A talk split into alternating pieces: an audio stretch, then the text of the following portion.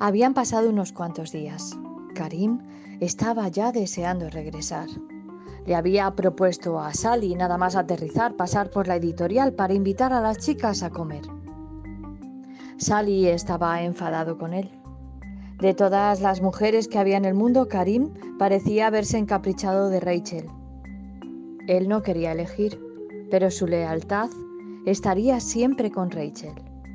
Cuando el taxi que habían contratado estaba cerca de la calle de la editorial, el conductor se volvió y les dijo, Está cortado, está cortado el tráfico, miren, parece que hay un incendio. Y vieron una enorme columna de humo que ascendía. Pagaron y salieron del coche para ir caminando. Aceleraron el paso. Era la editorial. Estaba ardiendo.